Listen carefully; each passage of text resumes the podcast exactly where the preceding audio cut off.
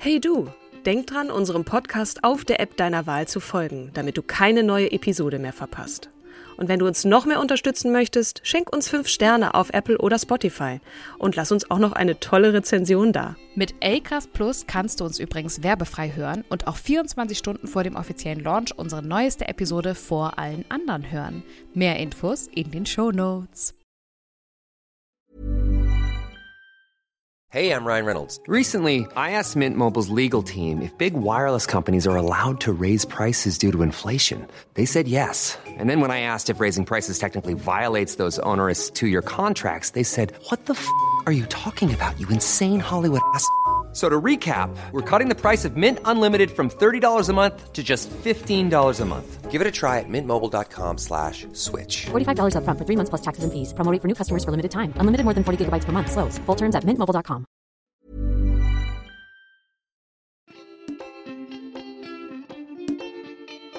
Hallo und herzlich willkommen zu unserem wunderbaren Podcast Starke Frauen. An meiner Seite, es wird euch nicht weiter überraschen, die wundervolle, die zauberhafte, die fröhliche, die strahlende Kim Seidler. Dankeschön, Dankeschön. Und an meiner Seite die gut gelaunte, hervorragende, strahlende Katrin Jakob. Tada! Ach, wundervoll. Katrin, Ja. unsere heutige Frau der Woche war dieses Mal nicht direkt ein Wunsch, aber inspiriert durch eine andere Frau, die wir vor kurzem vorgestellt haben, oder? Genau. Äh, und zwar haben wir euch ja die Sängerin und Liedermacherin Ina Deter vorgestellt, die sich im Herbst ihrer Karriere vor allem, in dem Herbst ihrer Karriere, also sozusagen ne, Spätherbst, vor allem dem Werk einer französischen Sängerin gewidmet hat. Und das hat uns sehr inspiriert. Diese Sängerin ist vor allem ja eine Chanteuse, wie man auf Französisch so schön sagt. Es geht heute jedenfalls um niemand Geringeres als um den kleinen Spatz von Paris, nämlich Edith Piaf. Tusch. Edith Piaf ist eine echte Legende des französischen Chansons. Sie hat aber nicht nur gesungen, sondern war auch Liedermacherin, Komponistin und Schauspielerin. Aber Kim, du hast ja in der Folge zu Ina Deta auch gesagt, dass du dich zu deiner Schauspielzeit oder Schauspielerinnenzeit ein wenig mit ihr beschäftigt hast, oder?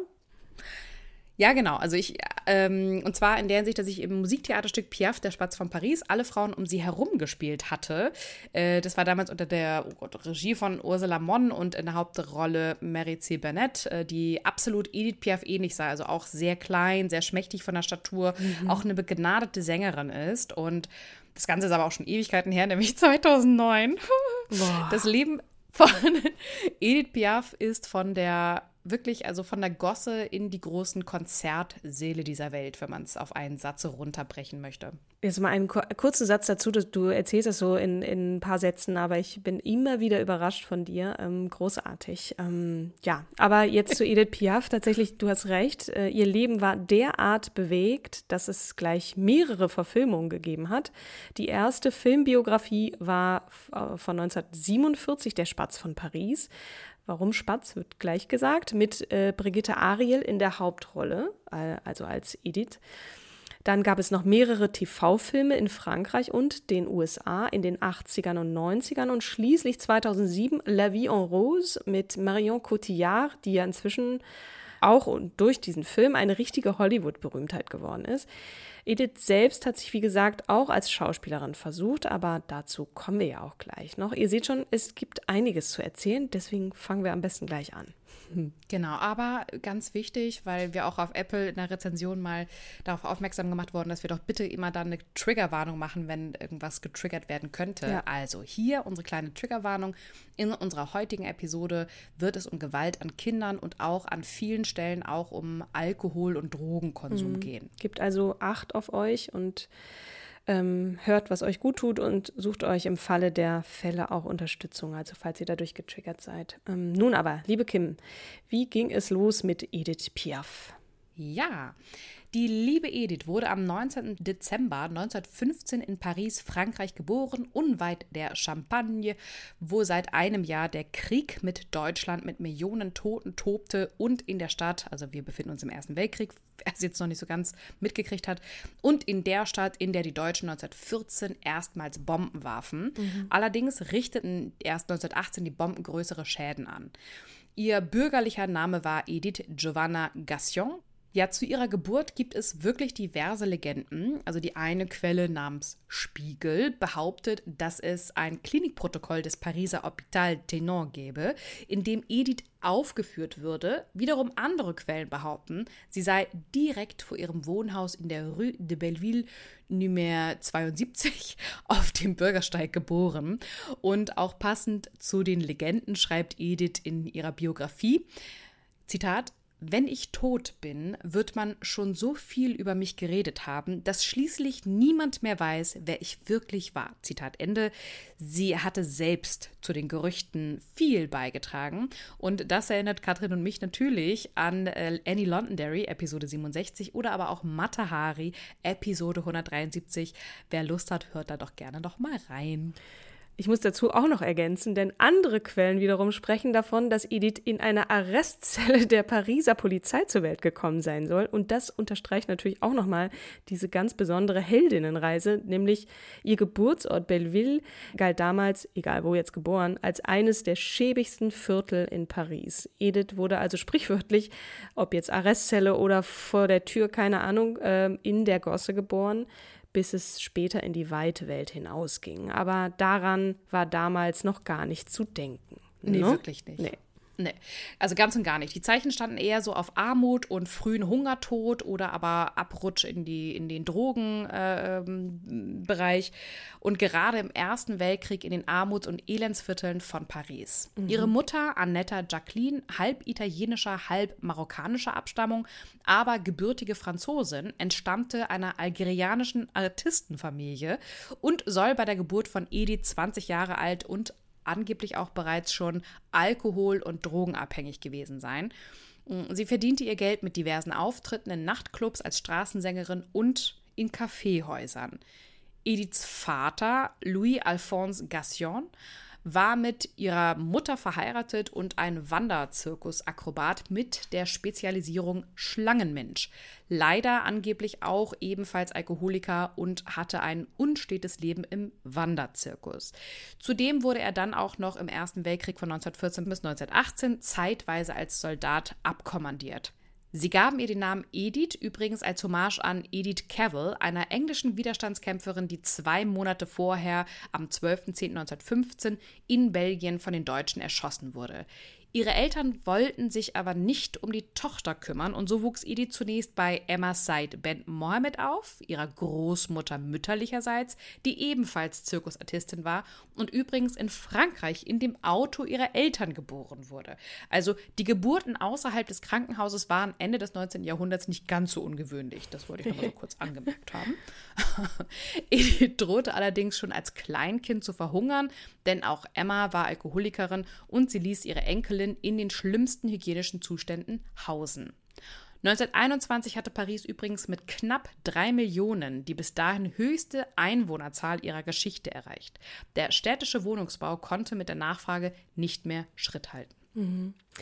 Ediths Vater äh, Louis äh, hat sich dann immerhin so insoweit gekümmert, als er Edith zu seiner Mutter brachte, also der anderen Großmutter. Die hieß Leontine Louise Deschamps, ähm, genannt oder Descamps, genannt Maman Tine äh, oder Titine und die betrieb ein Bordell in Bernay, das ist in der Normandie, circa 180 Kilometer von Paris entfernt. Aus heutiger Perspektive nicht unbedingt die beste äh, Umgebung für ein Kind, allerdings ist es so überliefert, dass sich die dortigen Sexarbeiterinnen herzlich um das kleine Mädchen gekümmert haben sollen und sie glückliche Jahre dort verbrachte. So beschreibt sie es jedenfalls selbst. Erstmals konnte sie sich satt essen und Milch trinken. Allerdings beschreibt Edith auch in ihrem Buch Mein Leben, als ich klein war, gab mir meine Großmutter jeden Morgen die Flasche mit Rotwein und etwas Wasser. Wir wissen nicht, welche Großmutter gemeint ist, Emma, ihre Großmutter mütterlicherseits oder eben Titin.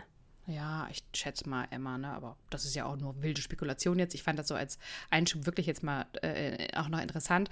Edith selbst war als Kind ungewöhnlich klein und wurde auch als Erwachsene nicht größer als 1,47. Edith jedenfalls erlitt mit vier Jahren eine starke Hornhautentzündung, das sie zeitweise erblindete. Das Geld für die Finanzierung einer Wallfahrt zur Basilika Sainte-Thérèse soll entweder ihre Großmutter oder die Prostituierten aufgebracht haben, für die inzwischen dann auch sechsjährige Edith. Also die liegt zwei Jahre darunter und ist dann auch zeitweise erblindet in diesen zwei mhm. Jahren. Thérèse äh, von Lisieux ist eine 1897 verstorbene Heilige der katholischen Kirche übrigens, der die wirklich monumentale Basilika Sainte-Thérèse in Lisieux im Norden Frankreichs gewidmet ist. Und hier, deswegen ist es wichtig, an diesem Wallfahrtsort passierte etwas, was sich Edith zeitlebens stets nur mit einem echten Wunder erklären konnte, nämlich Ihre Erblindung ließ nach und sie erlangte tatsächlich ihr Augenlicht wieder. Man sagt doch, Glaube versetzt Berge. Vielleicht auch die Tatsache, dass sie erstmals keinen Alkohol mehr bekam, ähm, das wissen wir nicht. Fakt ist aber, Edith konnte nach etwa acht Tagen Aufenthalt wieder sehen und pilgerte später im Erwachsenenalter jedes Jahr nach Lisieux, um sich für dieses ihrer Meinung nach als Kind erlebte Wunder zu bedanken. Zitat: Mein Glaube an etwas Größeres, Stärkeres, Reineres als alles, was es hier auf auf Erden gibt, ist grenzenlos. Ja. Als Zehnjährige holte ihr Vater sie und sie blieb fünf Jahre fest bei ihrem Vater in Paris, der, wir erinnern uns, Alkoholiker war. Hauptsächlich soll er sie zur Straßensängerin gedrillt und auch regelmäßig verprügelt haben, um vor allem Geld mit ihr zu verdienen. Ihr Biograf Jens äh, Rosteck sah diese Entwicklung nach Spiegel in Ediths Sinne, also logischerweise nicht ähm, das verprügelt werden und gedrillt werden, sondern dass es Richtung Sänger, dass sie, dass sie sozusagen Sängerin ähm, auch sein durfte. Es war ihre Mission, Menschen mit ihrem Gesang mitten ins Herz zu treffen. Mit 15 lief sie ihrem gewalttätigen und alkoholkranken Vater davon und verbrachte mit ihrer Freundin Simone Berthaud, genannt Momon, singend auf der Straße von Paris, um Geld zu verdienen. In der Öffentlichkeit wird Momon häufig als Adoptivschwester oder der dunkle Engel von Edith Piaf bezeichnet. Auch deshalb, weil sie Edith jahrelang mit Morphium versorgte. Äh, Edith blieb wohl mindestens bis in die 40er Jahre mit ihr befreundet, zerstritt und versöhnte sich mit ihr dabei immer wieder. Das Morphium soll sie auch äh, noch in den 50er Jahren besorgt haben, dazu kommen wir aber gleich. Ja, auch was, was die Begründung dafür ist. Das ne? klingt erstmal so hart, aber es hatte tatsächlich auch einen Grund. Edith hatte übrigens noch eine Halbschwester väterlicherseits, Denise Gassion, die war knapp über 15 Jahre jünger als Edith. Und Bildern nachzuurteilen war sie unwesentlich größer übrigens als Edith. Sie veröffentlichte später dann 1969 und 1972 zwei Bücher über Edith und sich selbst, die sogar 1974 verfilmt wurden. Und sie hat damit also Kapital auch aus dem Ruhm ihrer Halbschwester gezogen, aber ob sie nun viel miteinander zu tun hatten, das wissen wir ehrlich gesagt nicht. Jedenfalls, Edith und ihre Freundin Momon waren als Jugendliche befreundet, arbeiteten und wohnten auch zusammen. In dieser Zeit, genauer 1932, lernte Edith im Alter von 16 Jahren dann ihre erste große Liebe, den gleichaltrigen Gelegenheitsarbeiter Louis Dupont, kennen und wird bereits wenige Monate später von ihm schwanger.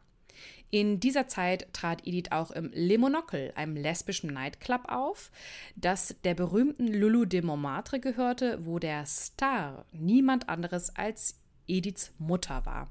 Frauen in dieser Zeit, in diesem vermeintlichen Künstlerviertel, das zu den ärmsten in Paris gehörte, waren meist in einer schwierigen finanziellen Lage, deren Lohn nicht zum Überleben reichte und die deshalb in die Gelegenheitsprostitution abrutschten. 1933 kam das gemeinsame Kind von Edith und Louis zur Welt. Äh, Marcel, äh, Spitzname Cicel, erblickte am 11. Februar 1933 das Licht der Welt. Leider kam es zwischen Louis und Edith immer häufiger zum Streit um das kleine Kind, weil Edith ihre Tochter auch zur Arbeit mitnahm, wenn sie da auf der Straße oder teilweise in Nachtclubs auftrat. Und Louis nahm das Kind dann unter seine Fittiche und versuchte dennoch, die Beziehung zu retten. Allerdings 28 Monate nach der Geburt, am 7. Juli 35, verstarb die kleine Marcel an einer Meningitis ausgelöst durch eine Tuberkulose. Ja. Für Edith war das eine absolut große Katastrophe und sie litt unter dem Verlust ihrer Tochter und in ihren Memoiren äußerte sie sich wie folgt dazu.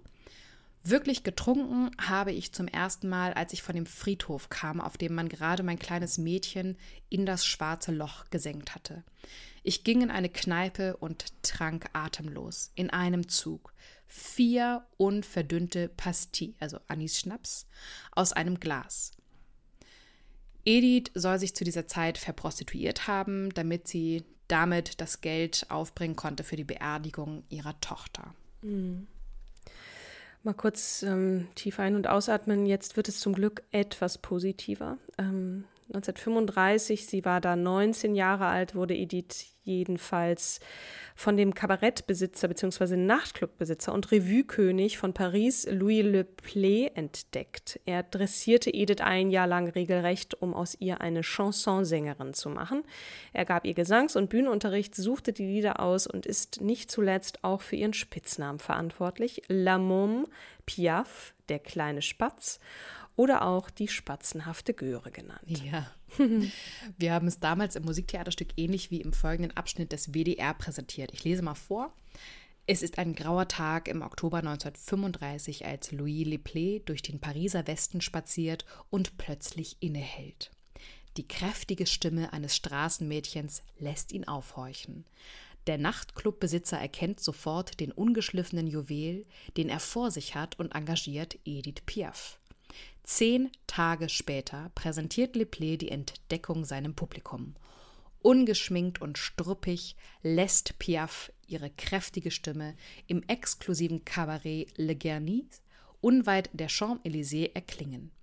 Publikum und Presse sind sofort begeistert. Der Spatz von Paris ist geboren.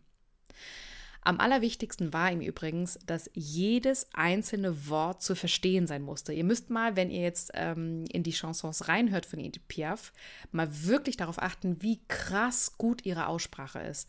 Also ich finde, das hört man in jedem ihrer Lieder. Nichts ist vernuschelt, so deutlich und dennoch nicht künstlich. Das war übrigens auch ihr Erfolg. Mhm. Sie nannte Louis Leplé Papa, weil sie merkte, dass er es gut mit ihr meinte. Das konnte sie spüren. Und den Namen Piaf für Spatz hat sie als Künstlernamen dann auch angenommen. Wir vermuten, dass er ihr den Namen gab, weil sie klein und zierlich war, aber eine tolle, laute, prägnante Stimme hatte. Mhm. Schon nach wenigen Auftritten hatte Edith sich tatsächlich in die Herzen einiger Menschen gesungen und konnte erste Erfolge für sich und natürlich für ihren Entdecker Louis Le Play also Papa, verbuchen. Die Bekanntheit nahm dann auch Fahrt auf. Sie lernte mehrere einflussreiche Männer kennen, darunter den Philosophen und Schriftsteller Jacques Bourgeat sowie Jacques Canetti, den Leiter des 1935 neu gegründeten Radiosenders Radio Cité. Ein halbes Jahr später scheint alles vorbei. Ihr Entdecker und Ziehpapa Louis Le Play wird erschossen in seiner Wohnung aufgefunden. Also wieder ein Schicksalsschlag. Edith gerät kurz unter Mordverdacht sogar, da beide ja mit zwielichtigen Personen Umgang pflegten und setzt sich mit ihrer Freundin Momon in die Provence ab, als ihr alles zu viel wird. Quellen sagen auch, dass sogar sie ihn in seiner Blutlache gefunden haben soll, aber die Tatnacht hatte Edith in Kneipen durchzecht, was ihr ein lupenreines Alibi verschaffte. Es ist nicht die erste und noch lange nicht die letzte Tragödie im Leben von Frankreichs berühmtester Chansonsängerin. Wir erinnern uns, dass sie Jacques Canetti, den Leiter des 35 neu gegründeten Radiosenders Radio Cité, kennenlernte und der vermittelte Edith zu Polydor, wo sie Ende 35 ihre erste Schallplatte mit dem Titel Les Mômes de la Cloche, die Kinder der Glocke, aufnahm. Die Platte wurde sofort ein Publikums- und Kritikererfolg. Ihre gesangliche Karriere nahm dann doch wieder Fahrt auf, denn Jacques Canetti vom Radiosender Radio Cité blieb Edith weiterhin treu. Außerdem lernte Edith 1936 den Lyriker Raymond Asso und die Pianistin und Komponistin Marguerite Monod kennen und begann mit ihnen zusammenzuarbeiten. Raymond Asso hatte vorher wenig Erfolg, erst mit Piaf. Beide hatten entscheidenden Einfluss auf Ediths Karriere. In diesem Jahr 1936 trat Edith übrigens das erste Mal als Sängerin in einem Film auf. Allerdings nicht in der Hauptrolle, sondern äh, ja, in einer kleinen Rolle. La Garçon hieß der Streifen. Gerade Raymond sorgte dafür, dass Edith sich aus dem alten Milieu mit den kriminellen Verwicklungen löste, was, glaube ich, auch nötig war. Die Liaison zwischen Raymond und Edith soll beruflich und privat heftig gewesen sein, wie die meisten der unzähligen Liebesgeschichten von ihr.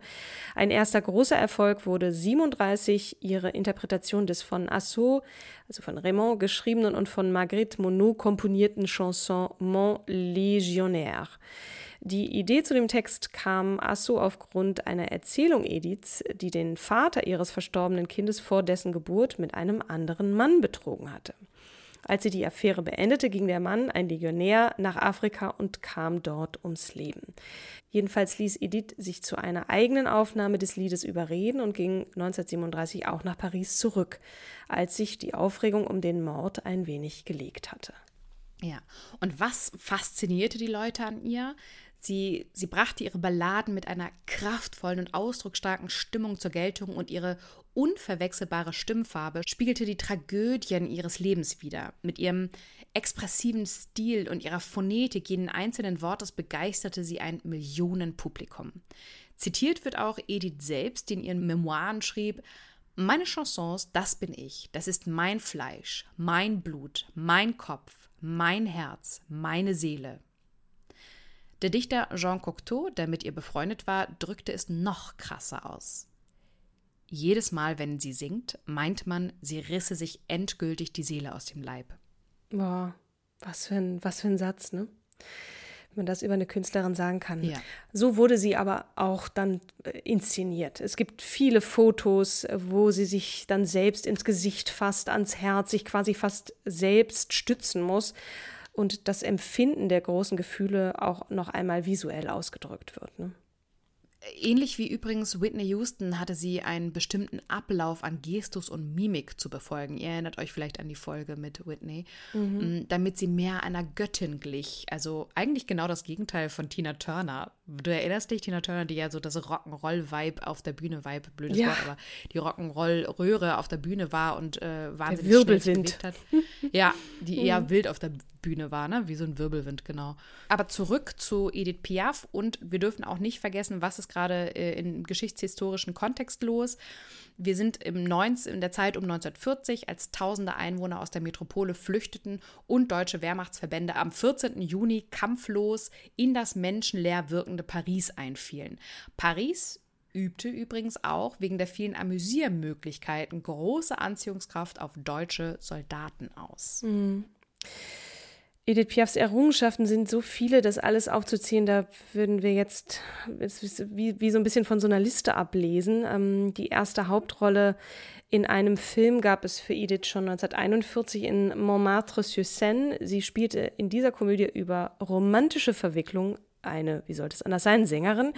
Ähm, sie trat in mehreren Varietés auf, brachte Schallplatten heraus und schließlich schaffte sie es mit Hilfe des Impresarios, so einer Art Musikagent, in das bekannte ABC in Paris. Das war damals das Varieté, wo sie schließlich den endgültigen Durchbruch schaffte. Sie wurde im Radio gespielt, immer wieder gebucht, ging auf, der, auf erste Tourneen in ganz Europa.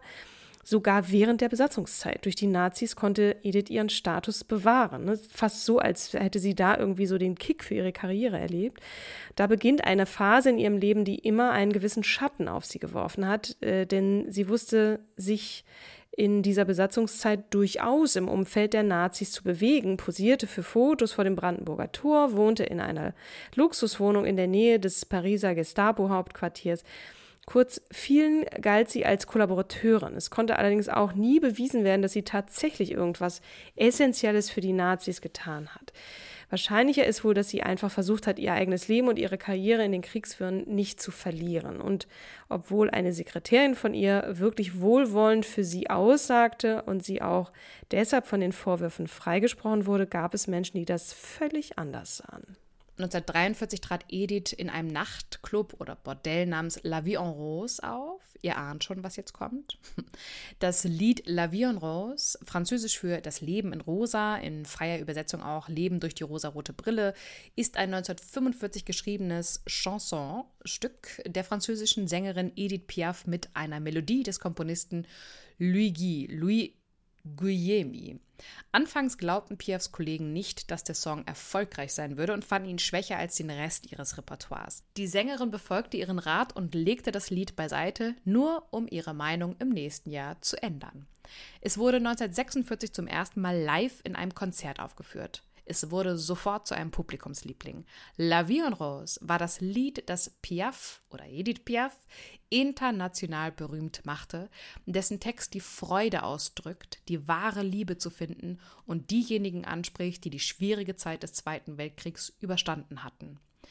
Das Lied wurde ein Jahr später, 1947, auch in den USA veröffentlicht und trat später, vor allem in den 50ern, einen Siegeszug rund um die Welt an. Mit Versionen von Louis Armstrong, Bing Crosby, Tony Martin und sogar Audrey Hepburn im Film Sabrina. Es gab französische Fassung, englische Fassung, deutsche, unzählige. Das geht bis heute weiter. 2018 wurde das Lied auch in dem Film A Star is Born durch Lady Gaga interpretiert. Kurz, Edith wurde zum Superstar. Übrigens schrieb sie in ihrer Karriere selbst 87 Lieder. Geschichtliche Einordnung. Wir sind nun im Jahr 1946, ein Jahr in dem Jahr des Pariser Friedensabkommens, der Gründung der Staatsform der vierten französischen Republik Frankreichs. Das vom nationalsozialistischen Deutschland abhängige Vichy-Regime war ja 1944 bedeutungslos geworden. In ihrer Karriere hatte Edith so viele Liebesbeziehungen und Affären, die müssen wir auch noch kurz erwähnen, dass es nicht gerade leicht fällt, den Überblick zu ähm, behalten. Dazu gehörte auch der Sänger und Schauspieler Yves Montand, den sie 1944 kennenlernte, mit ihm auf Tournee ging und 1946 verließ sie ihn wieder. Viele ihrer Affären förderte sie auch künstlerisch. Einige wurden selbst sehr erfolgreich, so eben auch Yves Montand. 1946 bis 1948 trat Edith mit der Gesangsgruppe Compagnon de la Chanson auf und feierte große Erfolge, spielte auch wieder in zwei Filmen die jeweilige Hauptrolle als Sängerin. In die Zeit fiel auch die wohl ähnlichste Beziehung in Ediths Leben, die mit dem Boxweltmeister Marcel Cerdan. Und dann kam leider wieder ein Schicksalsschlag, denn Marcel stirbt 1949 bei einem Flugzeugabsturz. Obwohl Edith gerüchteweise schon an ein Ende der Beziehung dachte, Marcel war nämlich verheiratet, verehrte sie ihn nach eigener Aussage wie einen Gott. Zitat Ende. Zudem trieben sie lebenslange Schuldgefühle, da sie ihn gebeten hatte, aus Zeitgründen das äh, Flugzeug zu nehmen, statt sich auf einem Schiff einzufinden. Wohl wegen dieses Schicksalsschlags und aufgrund einer chronischen Gelenkentzündung, also Polyarthritis ist es wohl gewesen, beginnt Edith neben ihrem ungesunden Alkoholkonsum jetzt auch noch mit regelmäßigem Konsum von Morphium und leidet unter Depressionen. Sie zieht sich beruflich bis 1954 zurück und spielt dann wieder bis 1959 in vier Filmen mit, davon einmal in der Hauptrolle.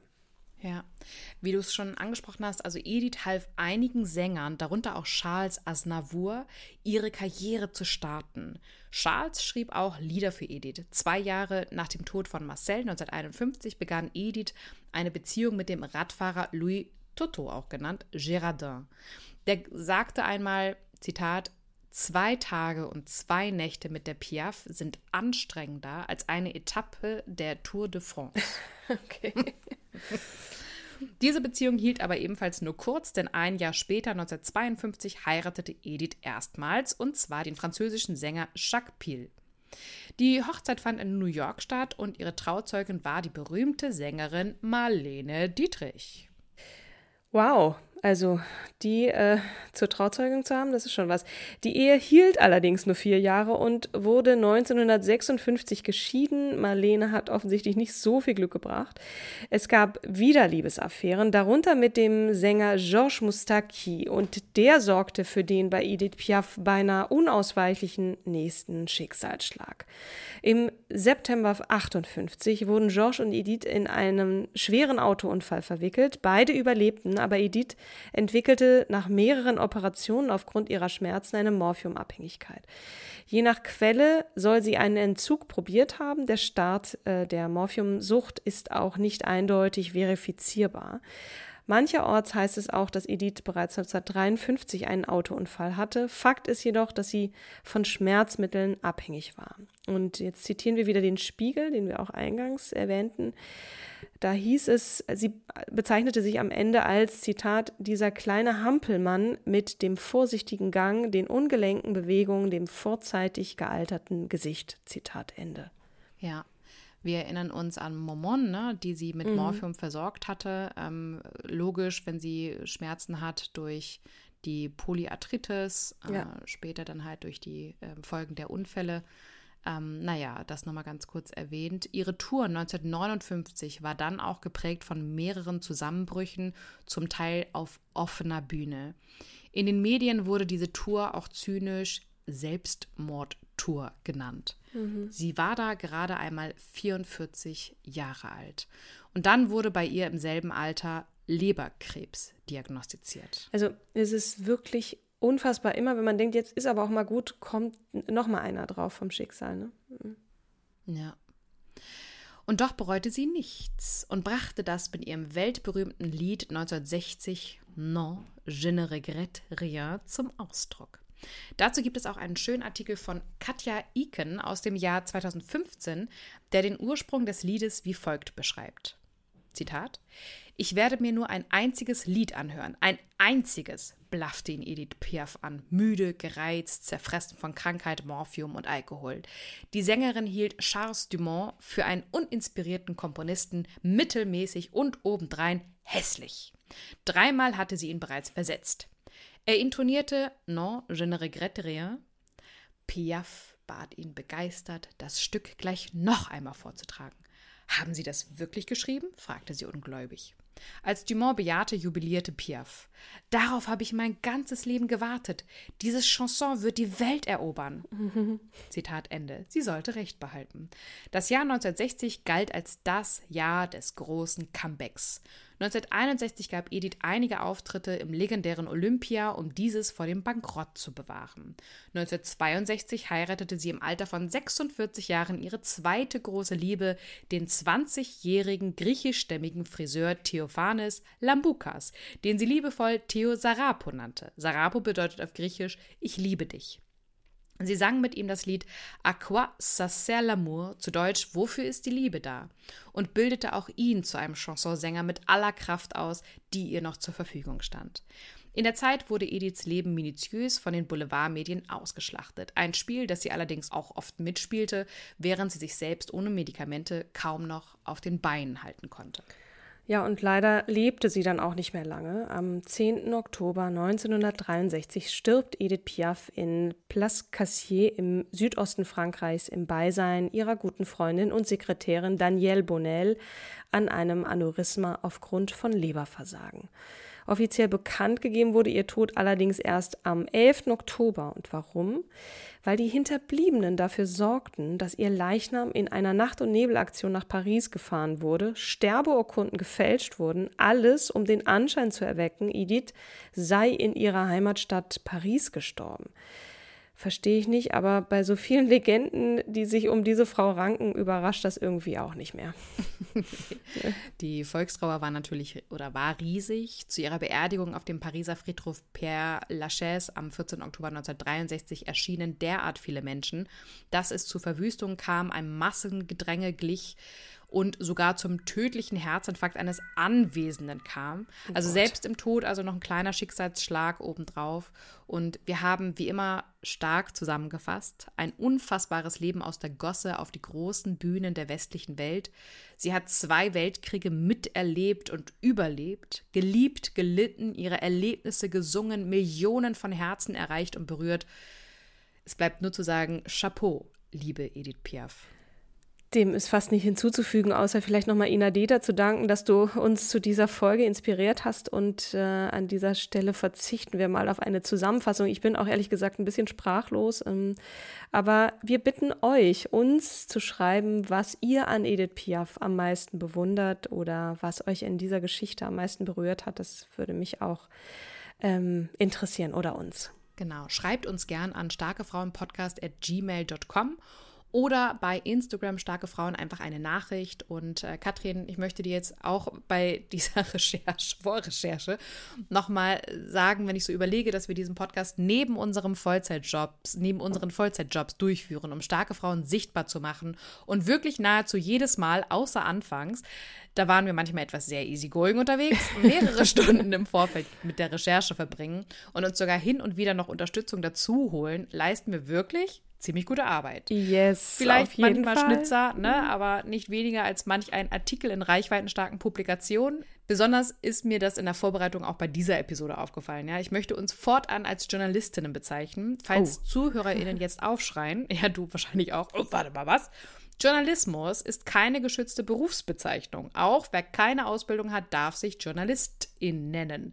Das Ganze ist natürlich jetzt hier mit einem kleinen Augenzwinker versehen. Ja, ich muss auch sagen, ich habe ja einige JournalistInnen in meinem Freundeskreis und denen möchte ich natürlich nicht zu nahe treten. Insofern ähm, würde ich diesen Begriff noch würdevoll ablehnen, aber ähm, zumindest sollte das unser Anspruch sein, ne? so zu agieren und auch entsprechend.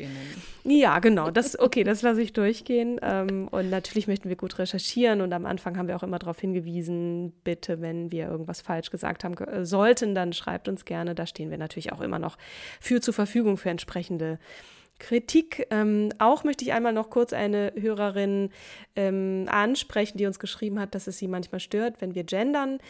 Manchmal tun wir das, manchmal tun wir das nicht. Das ist so eine Gefühlssache und ähm, soll eine Wertschätzung ausdrücken. Ich kann das Unbehagen zum Teil verstehen, was den sprachlichen Fluss angeht. Ähm, für die, die das sehr stört, muss ich sagen, da müsst ihr mal ab und zu mit uns durch.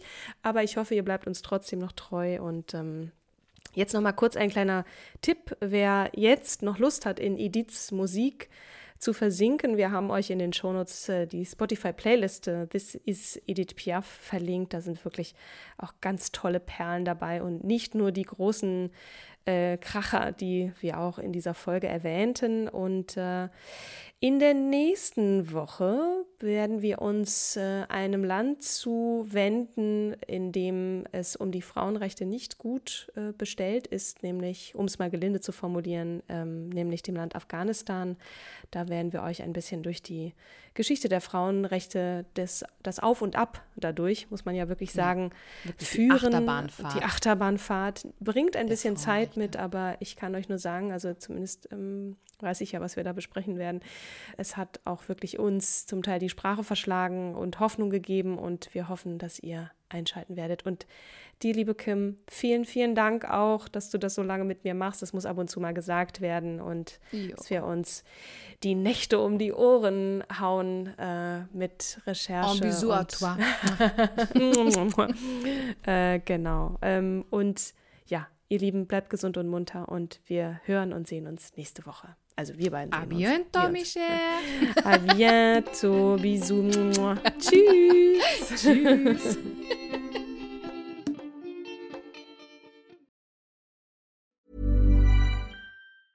Hey, it's Paige DeSorbo from Giggly Squad. High quality fashion without the price tag. Say hello to Quince. I'm snagging high-end essentials like cozy cashmere sweaters, sleek leather jackets, fine jewelry, and so much more. With Quince being 50 to 80% less than similar brands. And they partner with factories that prioritize safe, ethical, and responsible manufacturing. I love that. Luxury quality within reach. Go to quince.com slash style to get free shipping and 365 day returns on your next order. Quince.com slash style.